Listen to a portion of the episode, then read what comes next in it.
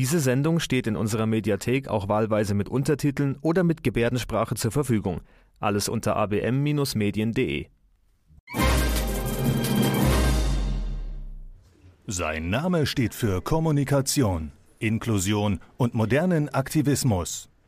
In der Schauburg in München wird er seinem Publikum auch heute wieder ganz individuelle Einblicke in die Welt der Kulturschaffenden vermitteln. Hier ist Ihr Gastgeber, der Mann mit der Mütze. Hier ist Raul Krauthausen. Hallo und schönen guten Tag zu einer weiteren Folge Krauthausen Face to Face. Heute mit einem besonderen Gast. Er ist Schauspieler und Autor und sein Name ist Samuel Koch.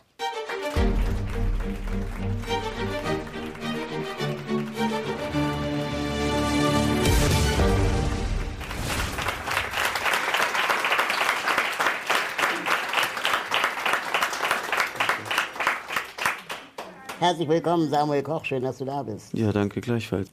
Ich hatte überlegt, ob ich vielleicht mit einer Tradition einfach nahtlos fortsetze. In allen Interviews wirst du am Anfang gefragt, wie geht's dir heute? Lieber Samuel, wie geht's dir? Ach du Schreck. Äh, ja, du hast recht, jetzt wo du sagst, das fragen wirklich ständig irgendwelche Menschen. Und du willst tatsächlich mit der Tradition fortsetzen, oder was? Wir können auch brechen und einfach gleich zur nächsten Frage gehen. Ja, lass mal machen. Okay. Das Interessante ist, wenn man äh, ähm, sich mit deiner Biografie beschäftigt, du hast als Teenager gesagt, dass Schauspielerei eigentlich ein Anti-Berufswunsch ist. Nun bist du jetzt trotzdem Schauspieler geworden. Wie konnte es eigentlich so weit kommen? Wie konnte, wie konnte das nur passieren? Ja, das frage ich mich tatsächlich auch manchmal. Ähm, ja, zu der Geschichte. Ich hatte so mit 12, 13 Jahren so das erste Mal Schauspielunterricht. Ähm, und dazu mal auch meine ersten Fernseh- und Filmerfahrungen, aber alles im Rahmen einer äh, Stunt- und Schauspielschule für Kinder. Und damals noch äh, äh, naiv und äh, vom Kunstturnen geprägt, fand ich es in dieser Schule irgendwie im Sommerferienlager lustiger, mich anzünden zu lassen, Treppen runterzustürzen, ähm, in in Luftkissen zu springen und dergleichen mehr und den Schauspielunterricht da pseudo-melancholisch im Kreis laufen und äh, zu Titanic-Musik fremden Frauen komische Blicke zu werfen, das fand ich ziemlich dämlich und habe mir damals genau gesagt, das Letzte, was ich werden will, ist Schauspieler. Und äh, tja, dann äh, habe ich ein paar Umwege gemacht oder wie ich heute sagen würde, ohne Um, nur Wege. Und ja, jetzt arbeite ich tatsächlich ziemlich ausführlich in dem Beruf. Und du bist sogar einer der wenigen äh, Schauspieler äh, jetzt im Rollstuhl, die in Deutschland auch eine staatliche Ausbildung haben. Jetzt ist so die Frage, die, die ich mir gestellt habe, ist das einfach ein, ein zu Ende bringen, weil das wurde ja unterbrochen durch, durch den Unfall, ist es ein zu Ende bringen von Angefangenem oder hast du dir gesagt, jetzt erst recht? Ähm, sowohl als auch. Also, A, wusste ich erstmal nicht so ganz, wohin mit mir jetzt alle Berufswünsche und Perspektiven. Hatten irgendwie auch im entferntesten was mit Bewegung zu tun. Und dort in dieser äh, Schauspielschule in Hannover hatte ich mich einfach wohlgefühlt und alle oder viele Kommilitonen, alle Kommilitonen kann ich sagen. Und einige Mentoren haben gesagt, jetzt komm mal zurück und dann schauen wir mal, was wird. Und dann ging relativ mehr als erwartet. Ich dachte anfangs auch, das ist ja wohl das naivste, dümmste oder komischste, was man machen kann, in diesem Zustand ein staatliches Schauspielstudium zu absolvieren, wo eben auf dem Lehrplan Dinge stehen wie Fechten, Reiten, Steppen, Tanzen, Akrobatik, was soll ich da? Ähm, es gab dann aber viele weitere andere Reize, die ich gefunden habe und dann zum einen gesagt habe, das bringe ich jetzt zu Ende, das ziehe ich durch, äh, was auch immer danach passiert und auch weil ich ja, experimentierfreudig war und abenteuerlustig und ganz viele neue Seiten und ja, am Schauspiel entdeckt habe. In einem deiner Bücher hast du auch die Frage gestellt, ob ein Gelähmter auf der Bühne nicht auch irgendwie eine Art zur Schaustellerei sei. Wie meinst du das? Ich muss fast zugeben, dass es kaum auch meinen konservativen ästhetischen Vorstellungen entsprochen hat, so mit dem Rollstuhl sich auf die Bühne zu stellen. Und ich selbst fühle mich heute noch auf dem Rollstuhl unwohl wie man sich vielleicht denken kann, schon alleine zu Hause. Erst recht, wenn ich das Haus verlasse, was soll ich mich dann exhibitionistisch auf eine Bühne stellen?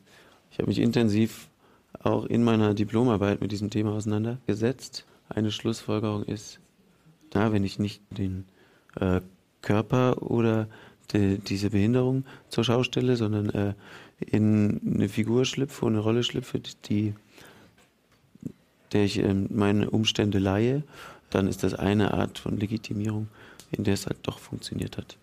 Und ja, so die Essenz des Schauspiels ist geblieben, Emotionen zu transportieren von der Bühne in die Zuschauerränge, Menschen im Optimalfall zum Lachen anregen, zum Weinen oder zum Nachdenken. Und diese war eine von vielen Erkenntnissen während des Studiums, wo ich gesagt habe, okay, solange das irgendwie irgendwo trägt, mache ich das mal noch weiter. Aber dass es äh, solche Ausmaße annimmt wie aktuell, hätte ich niemals gedacht. Du bist jetzt seit 2014 auch im, fest im Ensemble des Darmstädter Theaters. Genau, ähm, mit der Jana, die dir den Arm gebrochen hat. Genau, mit Jana Zöll, äh, Schauspielerin ebenfalls mit Glasknochen. Und wir haben im Teenageralter mal Armdrücken gemacht. Ich habe verloren durch Armbruch. War, glaube ich, auch keine so tolle Idee. Naja, der Klügere gibt nach, habe ich immer gesagt. Ah, ähm, deine Knochen waren klüger. Genau, genau. Was war denn deine Lieblingsrolle bisher? Oh, gute Frage. Ich habe viele tolle Rollen schon spielen dürfen. Eine ist mit Sicherheit ähm, die des Ivan Romanitsch Tschibutikin aus Anton Tschechows Drei Schwestern, ein alter, versoffener Militärarzt, der Veteran, der nur pöbelt und schreit und alles kaputt fährt in diesem Stück mit seinem Rollstuhl. Eins meiner äh, Herzensstücke ist Franz Kafkas Bericht für eine Akademie. Manchmal, auch wenn mir Rollen nicht so passen oder Theaterstücke, dann versuche ich mir da auch spaßige Zugänge zu schaffen und so gibt es dann. Ja, könnte ich gerade nicht eine eine ganz genau auswählen. Du hast gerade ähm, schon von dem einen Stück gesprochen, äh, von Kafka, ähm, Bericht für eine Akademie. Ja. Ähm, da hast du eine besondere Technik eingesetzt, beziehungsweise eigentlich auch erfunden. Du nennst sie die geführte Bewegung. Kannst du kurz erklären, was das ist? Ja, äh, geführte Bewegung, so nennen wir äh, einen Bewegungsworkshop, den ich absurderweise ich einen Bewegungsworkshop in dem Rahmen gemacht habe, führen und führen lassen. Ähm, ja, kurz zur Entstehung. Das war im Grunde eher eine Schnaps- bzw. eine viel Bier-Idee ähm, von einem Kommilitonen und mir, der, als ich zurückkam zur Schauspielschule, dachte, äh, ach, spannend, interessant, diese Reduktion. Er will sich auch mal mit Klebeband an die Wand kleben und nur sein Gesicht und seine Mimik nutzen und ohne dass der Körper dabei stört. Dazu kam es nie. Wir haben das zum eigenen Umkehrschluss getrieben äh, und seinen beweglichen Körper mit Klebeband äh, an meinen unbeweglichen geklebt und so war es schon recht schnell möglich. Natürlich sind wir beim ersten Mal an die Wand geklatscht und umgefallen, dass wir wieder so mich zum Laufen, Springen und Tanzen bringen konnten. Und dann an einer Party in Berlin waren wieder alle am Tanzen und dann haben wir mich wieder an ihn geklebt und dann so drei Stunden auf der Tanzfläche verbracht und gemerkt dann als junge Studenten wollten wir irgendwie eine äh, künstlerische Umsetzung für diese komische Figur finden mit einem Körper und zwei Köpfen und das haben wir in diesem Kafka gefunden. Wie koordiniert ihr beiden euch eigentlich? Also wir kennen uns ziemlich gut, äh, haben uns ja schon vor äh, in meinem Unfall kennengelernt gehabt. Wie heißt er? Robert Lang heißt der. Nette Herr, mit dem ich das Stück mache. Und hatten auch damals schon im Bewegungsunterricht in der Schauspielschule viel Blödsinn zusammen gemacht und Spaß gehabt. Und das ist, glaube ich, sehr wichtig für uns beide. Und dadurch, dass wir so eng aneinander kleben, spürt jeder dem anderen seine Atmung. Und er spürt auch extrem gut meine Schulterblätter. Und die kann ich noch ziemlich gut bewegen, die Schultern. Und so ist es mittlerweile so, dass es wirklich ein Führen und Führen lassen ist, weil äh, er nimmt meine Impulse auf und vergrößert die dann. Und wenn ich dann was trinken will, dann spürt er das und nimmt die Flasche und wir trinken was. Und mittlerweile spürt er auch, in welche Richtung ich laufen will und wenn ich sitzen will und aufstehen. Und das, äh, wenn er schön sensibel ist und nicht so grob motorisch. Ähm, aber meistens funktioniert das ganz gut und so, ja, es ist manchmal wie ein Tanz. Und äh, wie das aussieht, wenn zwei Menschen aneinander kleben, das äh, schauen wir uns jetzt mal an. Sie für mich, als ich eines Abends vor großem Zuschauerkreis eine stehengelassene Schnapsflasche ergriff. Hallo, hohe Herren von der Akademie.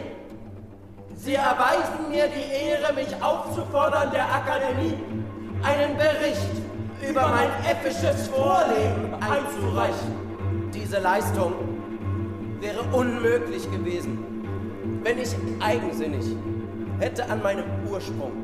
Sie schwangen sich, sie schaukelten, sie schwebten, sie sprangen einander in die Arme. Und einer trug den anderen an den Haaren mit dem Gebiss. Auch das ist Menschenfreiheit, dachte ich.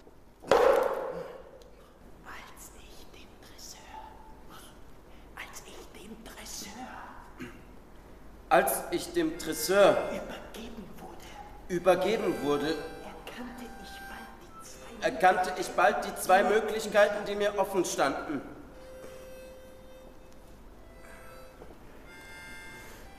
Ich war zum ersten Mal in meinem Leben ohne Ausweg. Nun, so hörte ich auf, Affe zu sein.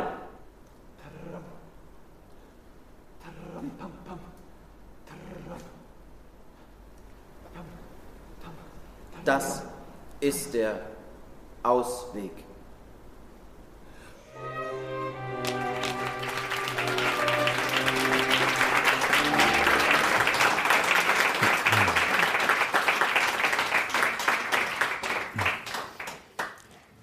Als ich das zum ersten Mal äh, gesehen habe, dachte ich, wow, das ist ein ganz schön intensiver Vortrag. Und ähm, er bricht ja auch mit, mit bestehenden oder bekannten Sehweisen äh, auf ja, Schauspiel. Und, äh, ein Theaterkritiker hat ähm, darüber mal geschrieben, auf den ersten Blick sieht es so aus, als ob Samuel Koch doch einen Kollegen Okopak mitschleppt. Oder Judith von Sternburg äh, von der Frankfurter Rundschau äh, hat gesagt, es ist ein frappierender Beleg dafür, wie die Beschäftigung eines körperlich eingeschränkten Darstellers die Möglichkeiten des Theaters enorm erweitert. Planst du diese Technik weiter auszubauen? Mhm. Schon passiert, aber da darf ich noch nicht so drüber sprechen. Wie fühlt sich das an? Ja, mir äh, gefällt das, wie man sich vorstellen kann, äh, ziemlich gut. Er ist immer, der Robert Lange, immer sehr erleichtert, wenn er mich wieder los ist. Ich, ich bin dann immer ein bisschen wehmütig, äh, wieder meinen Bewegungsrucksack los zu sein. Aber klar bin ich dann wieder aufrecht und kann stehen und die Knochen sind gestreckt und die Konstruktion funktioniert auch dadurch, dass ich auf meinem eigenen Skelett im Grunde stehe äh, und die Knochen wieder Druck haben über die Füße, über die Knie und die Knie gestreckt sind, die Hüfte gestreckt sind, sieht man im Sitzen, im Alltag ist das leider nie der Fall. Und das tut halt super gut dem ganzen äh, äh, Körper. Und das spüre ich auch und genieße das. Wie Sport. In welchen Situationen hattest du denn bisher deine größten Erfolgserlebnisse? Vielleicht gibt es ja auch tolle Ja. Situationen außerhalb der Bühne. Weil das würde weit reichen. Ich begrenze mich mal auf die Bühne, sonst habe ich zu großes Kopfkino. Äh, aber ich erinnere mich relativ konkret an eben das Theatertreffen deutschsprachiger Schauspielschulen äh, in Berlin, wo wir unser Stück, unser Ensemblestück gezeigt haben, eben in dieser schon erwähnten Rolle dieses besoffenen Militärarztveteranen oder oft besoffenen. Und äh, ja, da habe ich einen längeren Monolog und eine Szene, die ich spiele und nachdem ich abging, gab es eben lange Szenenapplaus und ich war mir, ich hatte sehr viel Respekt vor diesem Publikum, weil es Experten, Theaterpublikum war aus dem ganzen deutschsprachigen und europäischen Raum und ich wusste nicht, wie die reagieren und alle guckten so skeptisch auf die Hochschule Hannover, ja, was machen die jetzt hier mit äh, dem Typ im Rollstuhl? Die sollen jetzt mal liefern. Ist das Qualität oder ist das nur äh, irgendwie ein karitatives Projekt?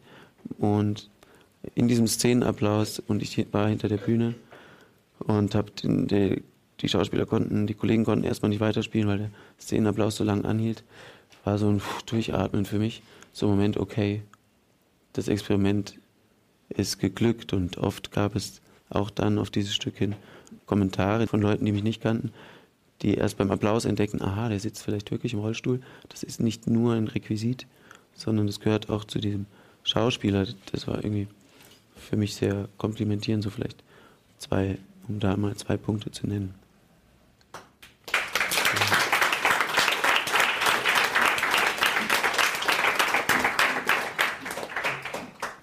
Äh, Wie nehmen denn deine Schauspielerkollegen dich wahr?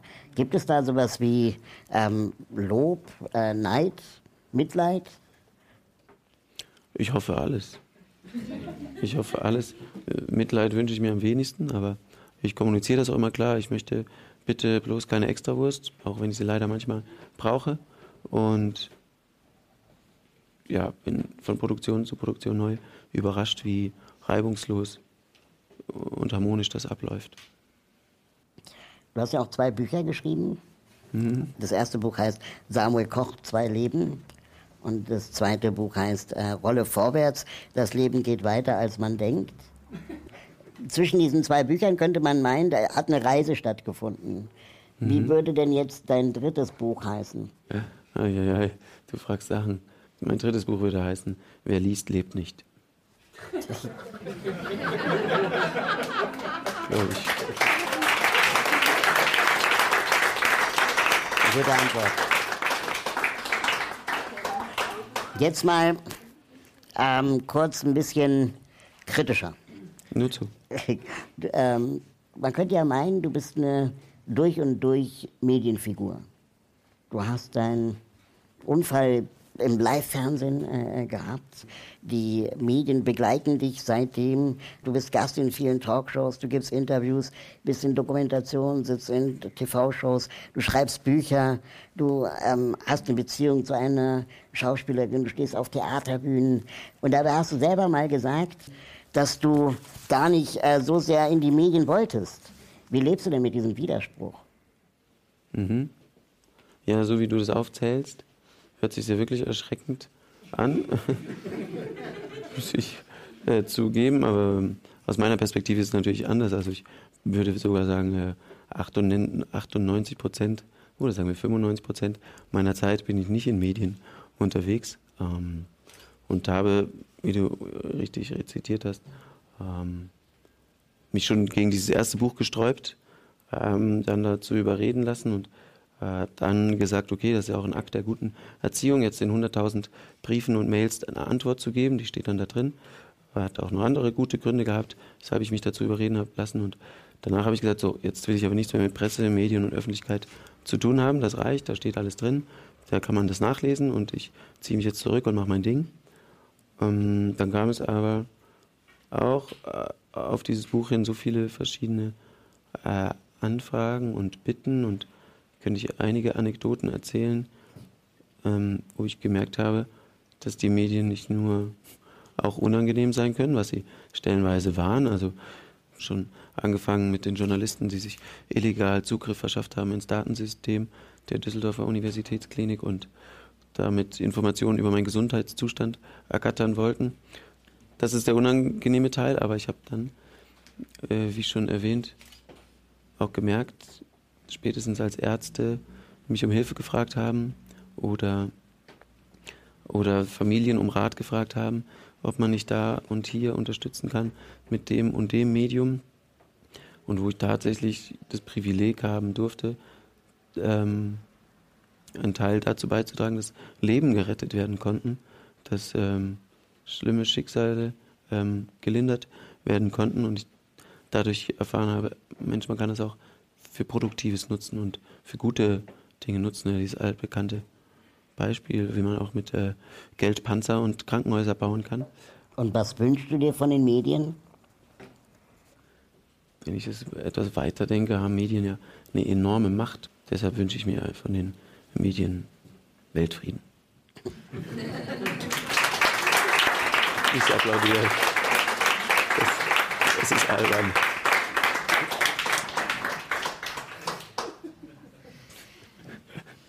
Krass, dass man für Weltfrieden noch Applaus bekommt. Aber es ist ja was Schönes. Mir ist ähm, neulich eine Sache ähm, aufgefallen, und zwar, wenn äh, ich interviewt werde von, von, von Leuten, in fast jedem Text über mich meine Diagnose drin steht.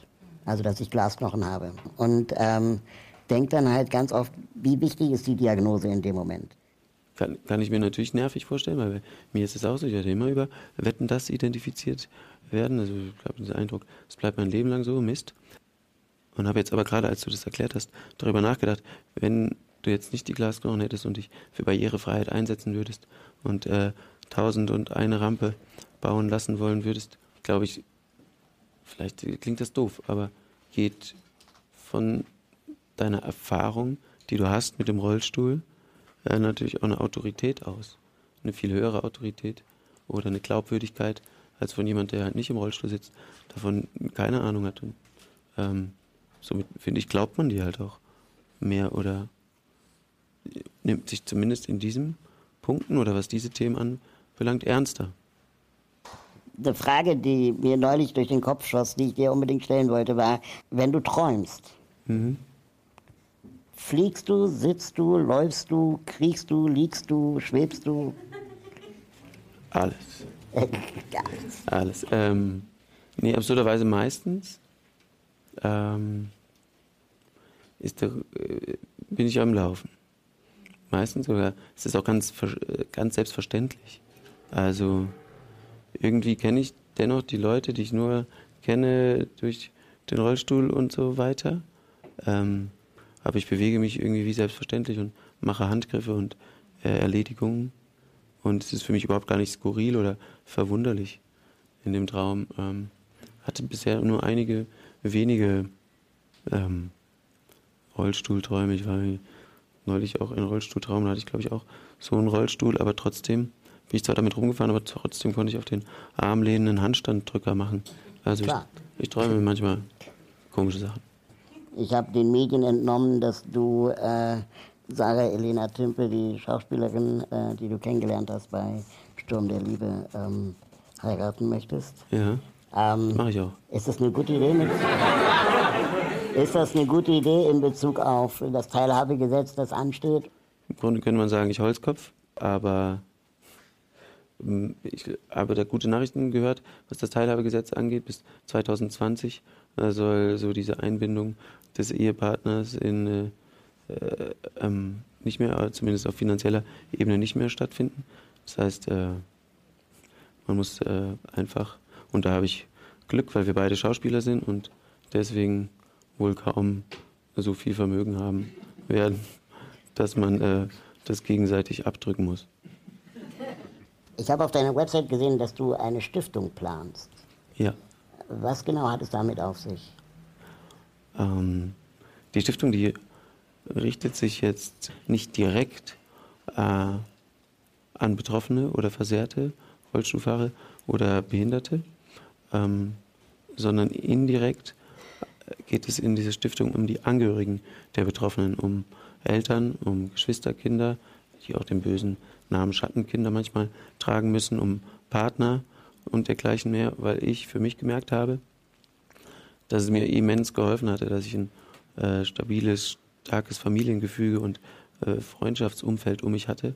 Und da haben wir ja, mittlerweile ein deutschlandweites Netzwerk auch aufgebaut, auch eine Art Helfernetzwerk soll das sein, um vor allem pflegende Angehörige zu entlasten und sei es nur äh, zwei Stunden, damit die Mutter mal sich die Fingernägel machen lassen kann oder zum Friseur machen kann. Da kann man sich eintragen ins Netzwerk. Ähm, die erstmal sind wir dabei, Leute zu suchen, die gerne Zeit spenden möchten und helfen möchten.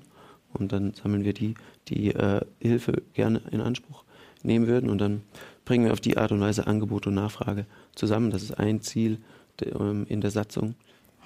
Über Social Media frage ich äh, immer äh, die Leute, was sie für Fragen an meine Gäste hätten. Ah, und, ähm, Facebook oder was? Genau, Facebook, Twitter. Okay. Ähm, und ein gewisser JR Oha. fragt, wenn Samuel eine Sache für behinderte Menschen sofort verbessern könnte, was würde er tun? Boah. Na, viele Dinge sind leider auch utopisch, aber schön wäre, wie auch immer man das erreicht, dass es einfach einen, in Anführungszeichen, normalen Umgang gibt. Dass man einfach den Menschen sieht, der dahinter steckt und sei er auch noch vielleicht so spastisch gelähmt, steckt dahinter doch ein sensibler Geist und den wahrzunehmen, das würde ich mir ja fast noch mehr wünschen als die Barrieren weg, weil wenn man das sieht, dann hat man auch, denke ich, schnell die ausreichende Empathie für diesen Menschen, das Leben mit genauso lebenswert zu machen wie für alle anderen auch. Das sind sehr schöne Worte.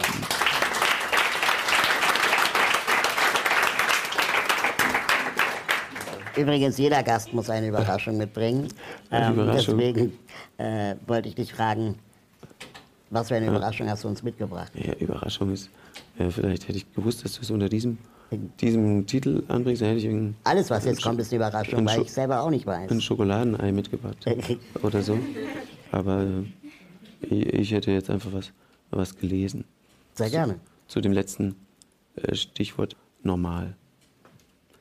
Ist ein normales Leben denn zu viel verlangt? Normale Menschen gehen spazieren. Normale Menschen lesen Bücher. Normale Menschen essen, normale Menschen trinken. Normale Menschen trinken Alkohol, normale Menschen trinken zu viel Alkohol. Normale Menschen rauchen, normale Menschen rauchen zu viel, normale Menschen kiffen. Normale Menschen haben eine furchtbare Kindheit. Normale Menschen sind deshalb aggressiv. Normale Menschen verprügeln jemanden auf der Straße. Normale Menschen töten aus Versehen. Normale Menschen bauen Unfälle. Normale Menschen sind dadurch behindert. Normale Menschen werden dann zu Tyrannen. Normale Menschen streiten sich. Normale Menschen führen Krieg. Normale Menschen sind Soldaten. Normale Menschen müssen töten. Normale Menschen töten mit Absicht. Normale Menschen vergewaltigen. Normale Menschen sehen nur zu. Wenn das alles normal ist, gibt es kein Anders mehr. Wenn es kein Anders mehr gibt, sind alle gleich. Wenn alle gleich sind, ist anders normal. Vielen Dank. Wow. Danke. Vielen Dank, lieber Samuel. Das hat mir sehr viel Ich danke dir, lieber Raul. bedeutet, äh, dass du gekommen bist und wir einfach mal, ich würde mal sagen, Tacheles geredet haben. Haben wir, ja? Fand, für, empfand ich so, ich weiß Wir nicht. können das gerne Backstage noch weiterführen. Gerne. Schön, dass du da warst. Vielen Dank. Danke auch. Ich bedanke mich auch äh, bei Ihnen, liebes Publikum. Ich würde mich freuen, wenn Sie wieder einschalten beim nächsten Mal. Wir sehen uns.